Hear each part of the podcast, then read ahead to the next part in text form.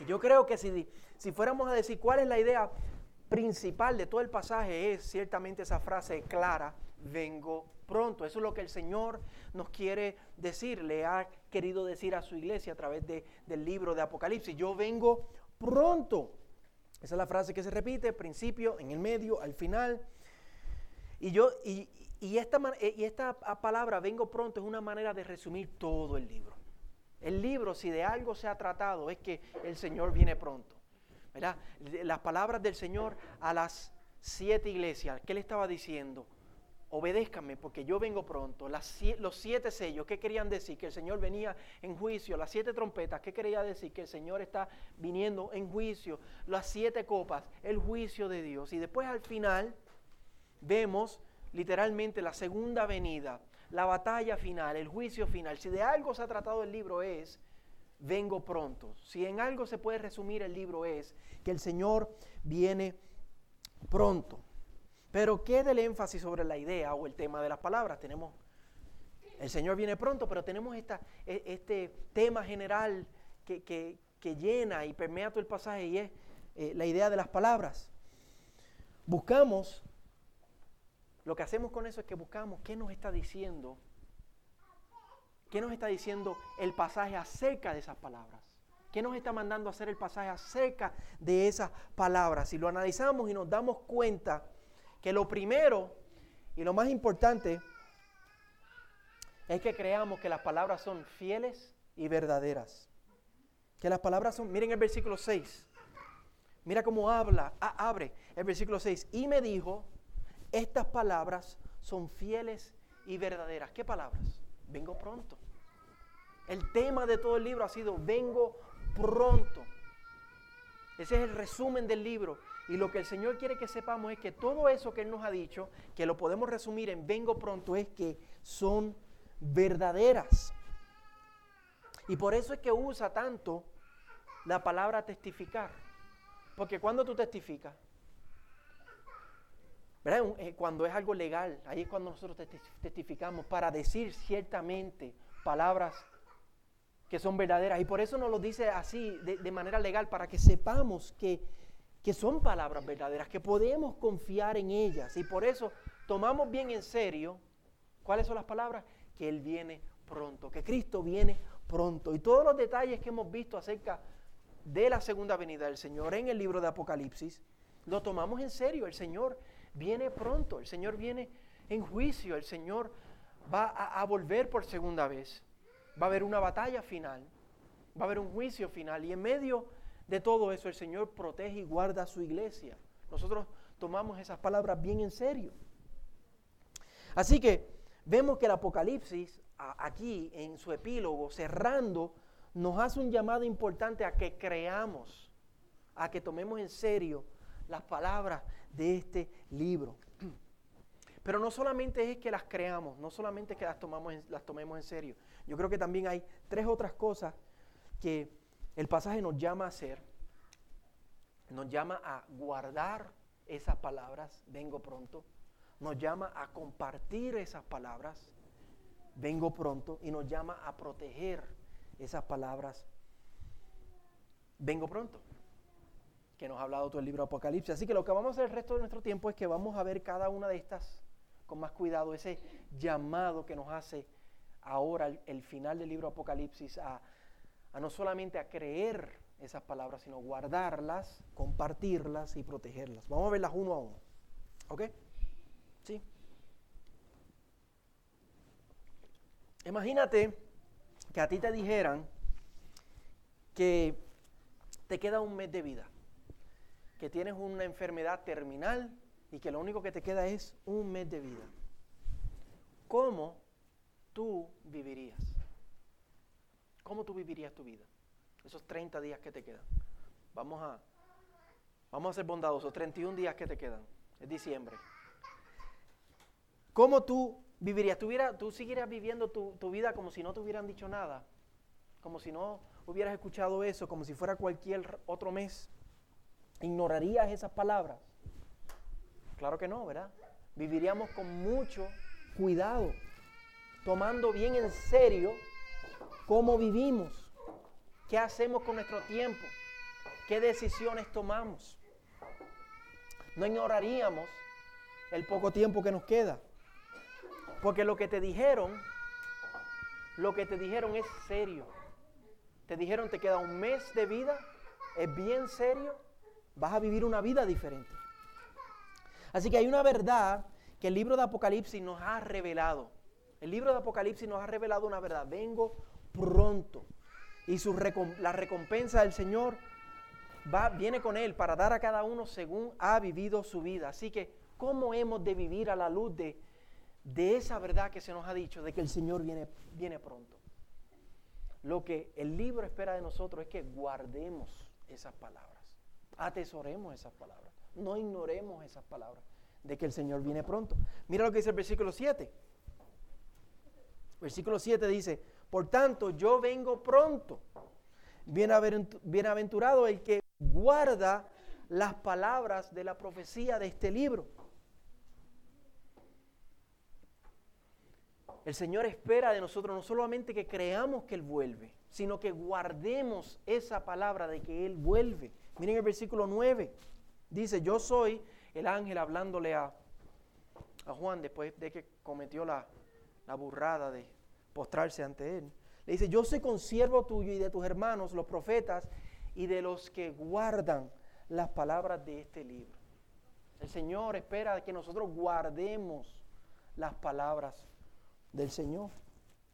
Así que pregúntate a ti, a ti mismo. Preguntémonos, ¿estamos guardando las palabras de este libro? Pregúntate eso.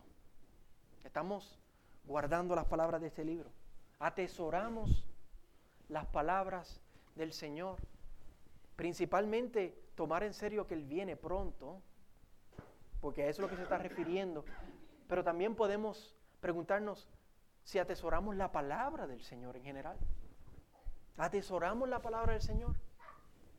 ¿Amamos la palabra del Señor? ¿Y cómo eso se, se manifiesta en nuestra vida? ¿La leemos? ¿La estudiamos?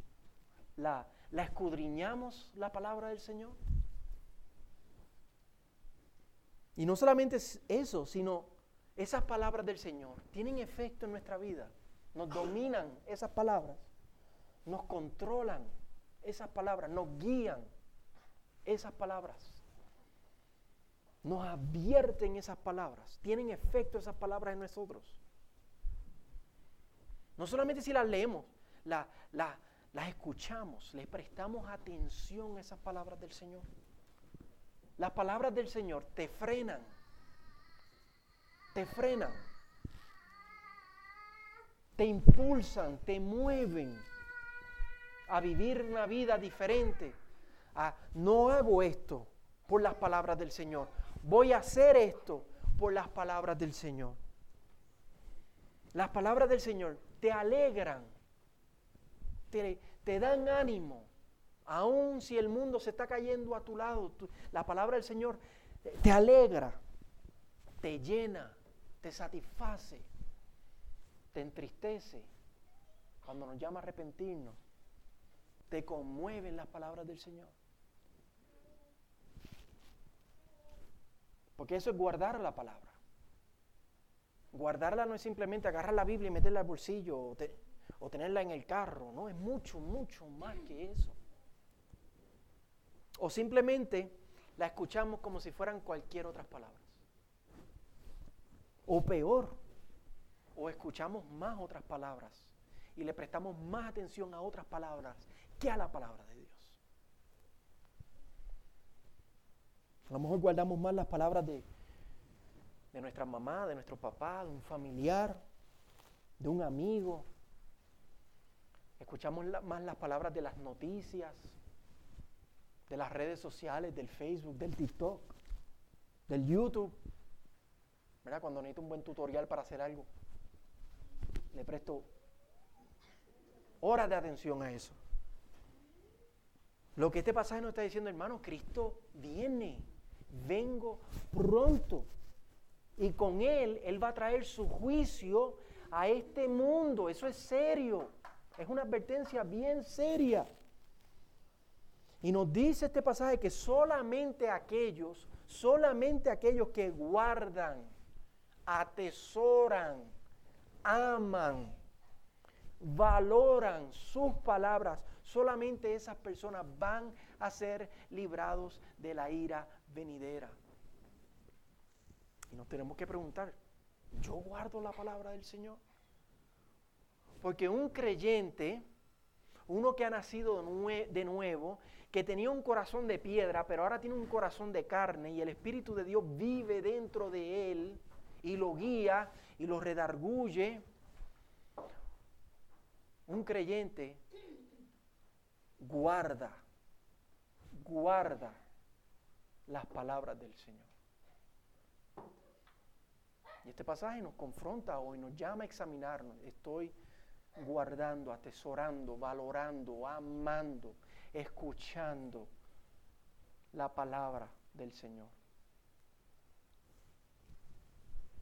Solamente aquellos que la guardan, solamente aquellos que son creyentes, solamente no solamente que dicen ser creyentes, sino que por la manera que tratan a la palabra del Señor se muestra, es evidente en sus vidas que son creyentes, como dice Santiago, muéstrame tu fe por tus obras.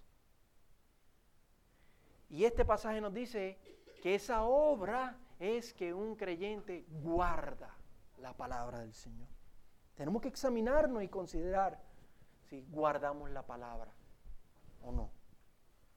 Y si no, ¿qué tenemos que hacer? Arrepentirnos, venir a Cristo, volvernos al Salvador.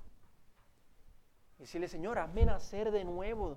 Quita ese corazón de piedra que te ignora, que ignora palabras tan sublimes, tan, tan serias, tan preciosas, tan gloriosas, y dame un corazón de carne un corazón que, que, responda al Dios del universo, al Dios que descendió y dio su vida por mí en la cruz del Calvario. Espíritu Santo, obra en mi ser. Hazme nacer de nuevo para que yo pueda ver el reino, para que yo pueda ver lo importante y gloriosas que son tus palabras. Porque hasta ahora las he ignorado cuando son tus palabras. Guardemos su palabra, hermano. Volvámonos a su palabra. Valoremos su palabra. Ustedes saben lo que es el honor de tener una Biblia. Cuando generaciones de generaciones de cristianos no tenían. La única manera que podían escuchar la palabra era el día del Señor cuando era predicada. Pero nosotros tenemos una Biblia. Valoremos esa palabra. Tomemos esa palabra en serio, atesoremos esa palabra. Leámosla, estudiémosla, tengamos una relación cercana con la palabra de Dios. Porque últimamente, cuando usted está leyendo esto, ¿qué usted está leyendo? Las palabras de Dios, la respiración misma de Dios. Yo quiero escuchar a Dios, yo quiero conocer a Dios, yo quiero caminar más de cerca con Dios. Está la solución, bien sencilla. Guarda, guarda su palabra. Eso es lo primero que nos exhorta este pasaje. El Señor viene pronto. Déjame guardar su palabra. Ahora, volviendo a la historia del que le descubrieron una enfermedad terminal. Imagínense si durante ese mes esos 31 días que le diagnosticaron que le quedaban, esa persona descubre la cura a esa enfermedad terminal. La descubrió. Descubrió esa cura. Y se cura. Y, pasan los 31 días y, y llega otro mes y está sano. Ya no hay enfermedad terminal, se curó. Imagínate si ese fueras tú. ¿Qué tú harías con ese descubrimiento? ¿Seguirías caminando por la vida como si nada, sin compartir eso con nadie. O la compartiríamos con el resto del mundo. Es obvio, ¿verdad? Lo segundo que este pasaje nos llama a hacer con las palabras es a compartir las palabras. A no quedarnos callados acerca de estas palabras, de este libro, de esta profecía. Miren el versículo 10. Dice, también me dijo, no selles las palabras de la profecía de este libro, porque el tiempo está cerca. No las selles, o sea, no las olvides. No dejes, a, Juan eso significaba, no dejes de enviarle esto a las siete iglesias. Y que las siete iglesias no dejen de compartirlo con otras iglesias. Y a nosotros, no sellar significa compártelas. Disemínalas, repártelas. Distribúyelas, espárcelas. Anúncialas, dispérsalas. Todo menos quedarse con ellas, menos quedarse callado. ¿Por qué? El verso dice, porque el tiempo está cerca. El tiempo está cerca. Porque como ya vimos, son palabras verdaderas, son palabras fieles, son palabras preciosas, por eso hay que guardarlas. Son serias y porque, porque son el único remedio al mal más grande del mundo. ¿Cuál es el mal más grande del mundo? No es el cáncer, no es el calentamiento global. Esos son problemas. Pero hay un mal que es aún más serio.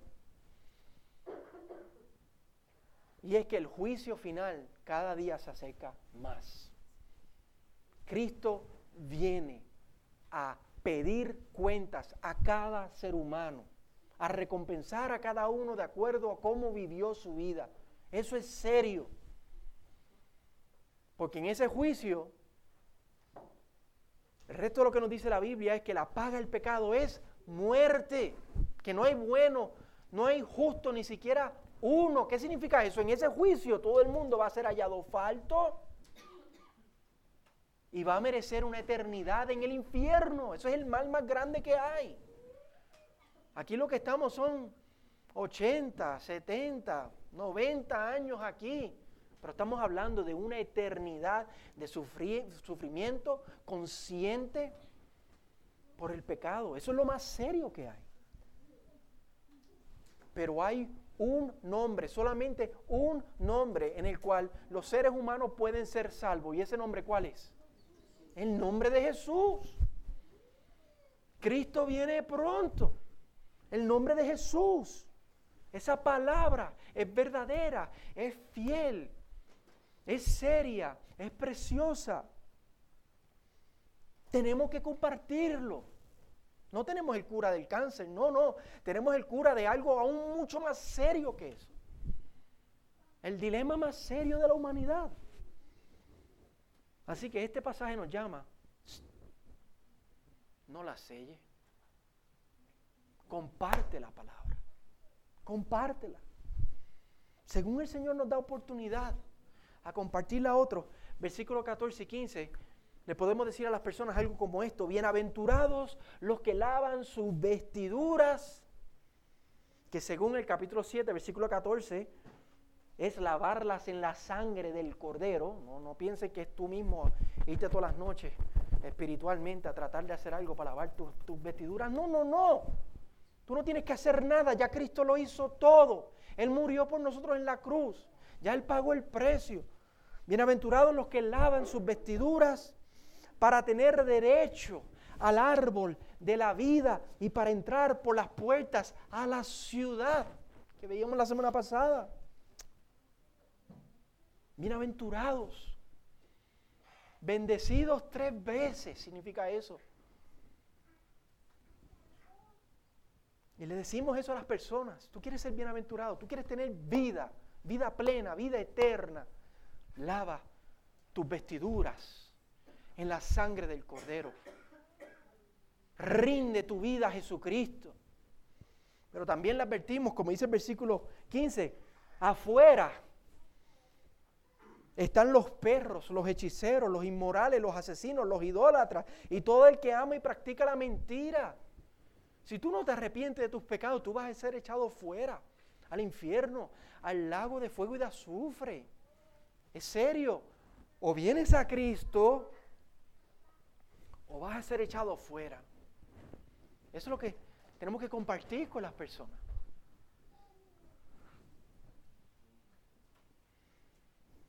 Pero a lo mejor tú piensas, sí, pastor, pero es que yo he tratado. La gente no quiere escuchar. No quieren escuchar, pastor. No vale la pena. No quiere escuchar. La gente no se arrepiente. Ese no es nuestro problema, hermano. Aquí no dice, compártela si te escuchan. No, no, no, no. Aquí dice, compártela. Nuestra responsabilidad es no sellarla. Nuestra responsabilidad es compartirla según el Señor nos da oportunidad. Pero la obra de Dios es salvar a las personas. ¿Quiénes son los que se van a salvar? Yo no sé, usted no sabe. El Señor, eso es, eso es el departamento celestial, allá. Nuestra responsabilidad, nuestro departamento es compartirlas, no sellarlas. Mira lo que dice, por eso es que el versículo 11 dice que el injusto siga siendo injusticia. Que el impuro siga siendo impuro. Mientras nosotros estamos repartiendo, si no se arrepienten, que sigan haciendo injusticia, que sigan siendo impuros, pero que el justo siga practicando la justicia. Y parte de practicar la justicia es compartir las buenas nuevas. Y que el que es santo siga guardándose santo. No usemos de excusas que la gente no se convierte, que la gente no quiere escuchar. No, no, no. Comparte. Comparte. Muchos van a ignorar, sí, porque muchos son los llamados y pocos son los escogidos. Pero nuestra responsabilidad es llamar y llamar y llamar. Y aquellos que el Señor ha escogido, el Señor los va a salvar. Algunos van a tener oídos para escuchar el mensaje. Eso lo vemos en el libro de los Hechos. Ese de Pablo. Esos apóstoles predicaban en todas las ciudades. Y nos dice que habían personas que el Señor abría su corazón, por ejemplo, el corazón de Lidia en el capítulo 16 dice que el Señor abrió su corazón para que ella escuchara la palabra de Pablo. Eso lo hace el Señor. Pero hay otros que endurecen su corazón y le entraban a pedradas a Pablo o a los apóstoles. Y que ellos se callaban, no. Al otro día iban otra vez a seguir. No podemos usar la excusa, tenemos que compartir. No podemos sellar estas palabras.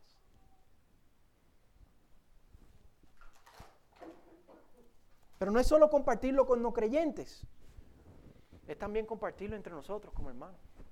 Sí, lo compartimos con el vecino, con los familiares, con compañeros de trabajo que no conocen al Señor, pero entre nosotros tenemos que compartir esta palabra. Cuando nosotros vemos un hermano que está decaído, que está triste, que está desanimado, ¿qué le decimos? Hey, estas palabras son fieles son verdaderas, son poderosas. Le decimos, Cristo viene pronto. Cristo viene pronto. Le recordamos que, como dice Pablo en Romanos 8, los sufrimientos de este tiempo presente no son dignos de ser comparados con la gloria que nos va a ser revelada. Anímate, levántate. Cristo viene pronto, estas palabras son fieles, estas palabras son verdaderas. Esta palabra es poderosa. Cuando vemos un hermano pecando o arrastrando los pies o dejándose de congregar, ¿qué le decimos? Hey, hey, estas palabras son fieles, estas palabras son verdaderas. Cristo viene pronto.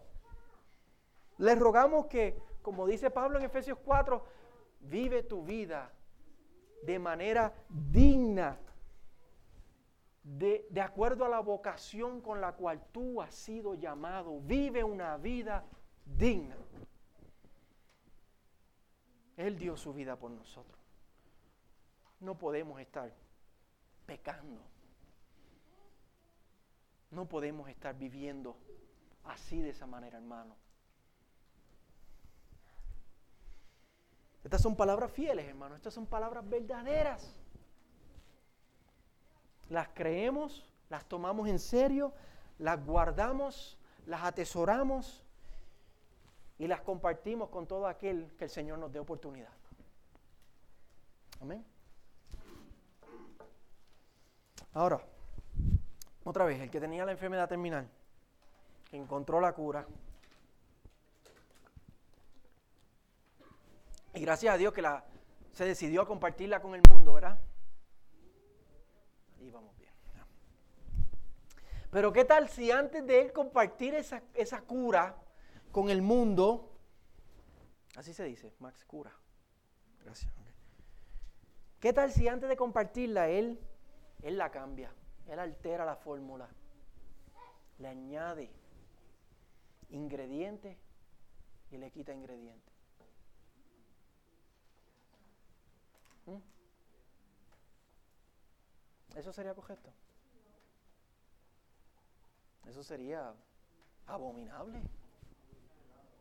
Eso, no, hay palabras para expresar lo serio de lo que estamos hablando. Una, una enfermedad mundial y este hombre encuentra la cura y la va a compartir, pero antes de compartirla la altera la fórmula. ¿Qué es eso? Y por eso lo último que este pasaje nos llama a hacer es a proteger las palabras, a conservar las palabras de este libro puras. Versículo 18 y 19. Yo testifico a todos los que oyen las palabras de la profecía de este libro. Si alguien añade a ellas, Dios traerá sobre él las plagas que están escritas en este libro. Y si alguien quita de las palabras del libro de esta profecía, Dios quitará su parte del árbol de la vida y de la ciudad santa descritos en este libro. Y noten, noten el juego de las palabras. Si tú añades, si tú añades, Dios te añade a ti juicio. Y si tú le quitas, Dios te quita a ti parte al árbol y a la ciudad. ¿A qué se refiere por añadir y por quitar? Algunos han dicho que es añadir, por ejemplo, revelaciones extras por dar un ejemplo, como en vez de que fueran siete sellos, alguien dijera, no, son, son ocho, son nueve. Y por quitar han dicho que es o no tomarlas de manera literal o no enfatizar lo suficientemente en las revelaciones del libro. Pero si dejamos que el contexto del libro nos guíe, y eso es lo que hemos estado haciendo para entender el libro, ¿verdad? No vamos ahora en la recta final a dejar de usar esa, esa herramienta si dejamos que el contexto nos guíe, podemos darnos cuenta que está hablando de un problema más específico. Recuerden las siete iglesias. Allí habían quienes estaban añadiendo, diciendo que se necesitaba un, conocimiento adicional a la revelación de la Biblia para tú poder tener comunión con Dios. Esos eran los nicolaitas de la iglesia de Éfeso. O el problema, por ejemplo, no en Apocalipsis, pero lo vemos en el Nuevo Testamento de los Gálatas, que decían, es que tú tienes que guardar las ceremonias de la ley para poder ser salvo. Estaban añadiendo requisitos a la comunión y a la relación con Dios. Pero también estaban los que estaban quitando a la revelación, diciendo, por ejemplo, Tú no tienes que vivir en santidad y temor de Dios.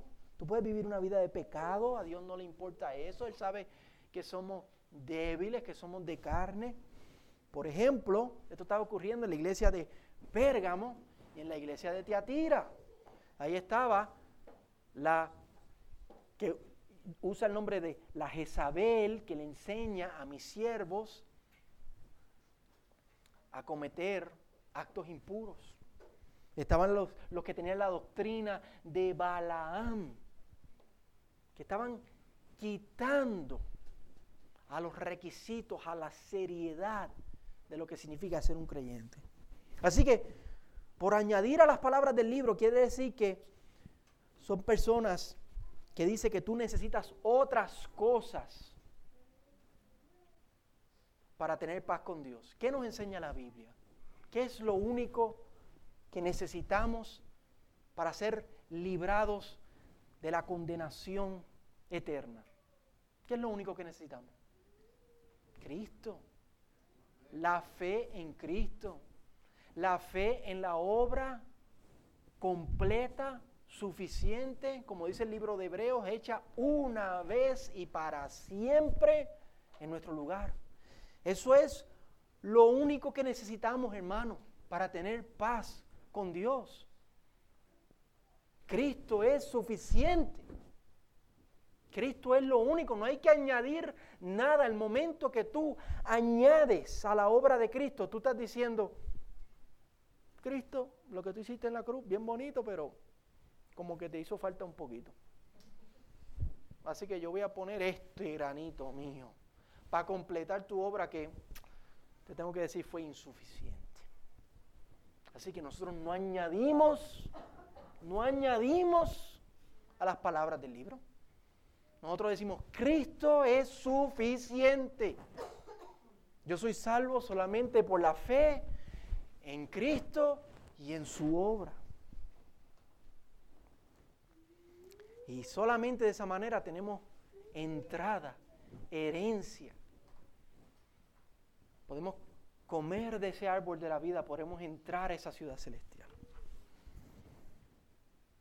Y los que dicen los que quitan son los que dicen que no hay que negarse a nosotros mismos, no hay que negarnos a nosotros mismos, no hay que tomar nuestra cruz, no hay que seguir a Jesús. El Señor te acepta como tú eres. Ven tal como tú eres. Él no quiere que tú cambies nada en tu vida.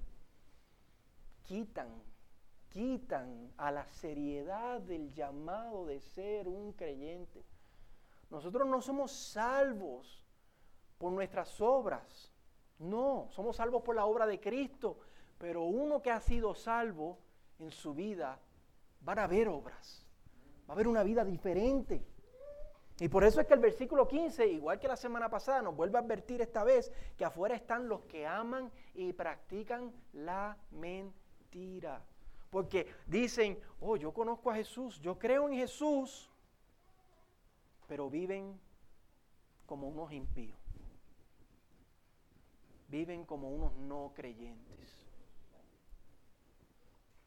Hermano, nosotros tenemos el llamado de conservar el Evangelio puro y sin mancha, de proteger el Evangelio. La salvación es por la fe en Cristo, pero esa salvación te transforma, trae transformación, trae una vida arrepentida, una vida cambiada, una vida renovada, una vida llena del Espíritu de Dios para vivir intensamente y apasionadamente para la gloria de Dios. No una vida perfecta, no, no una vida perfecta. Eso va a ser cuando estemos allá. Todavía pecamos, todavía fallamos. Pero pecamos y fallamos y nos arrepentimos y nos volvemos y clamamos, ayúdame, Rey Celestial a vivir una vida digna del llamado que tú me has hecho. Así que es la tarea de nosotros, de la iglesia, de proteger el Evangelio, de no, de no añadirle requisitos. Ya Cristo lo hizo todo. Y de no quitarle responsabilidades. Porque somos, en respuesta a lo que Cristo ha hecho en nuestra vida, somos llamados a vivir una vida digna a vivir para aquel que dio su vida por nosotros en la cruz.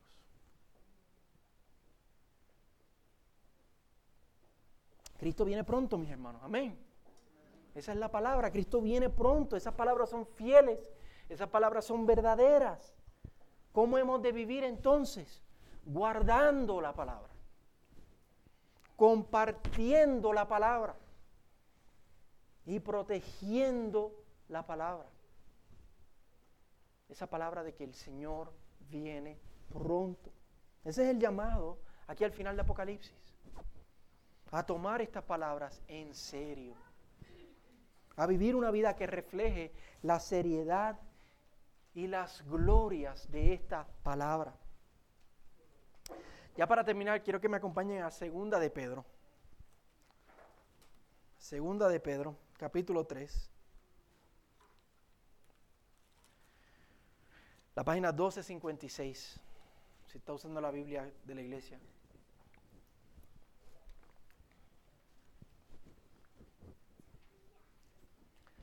Segunda de Pedro 3, vamos a ver los versículos 9 al 13.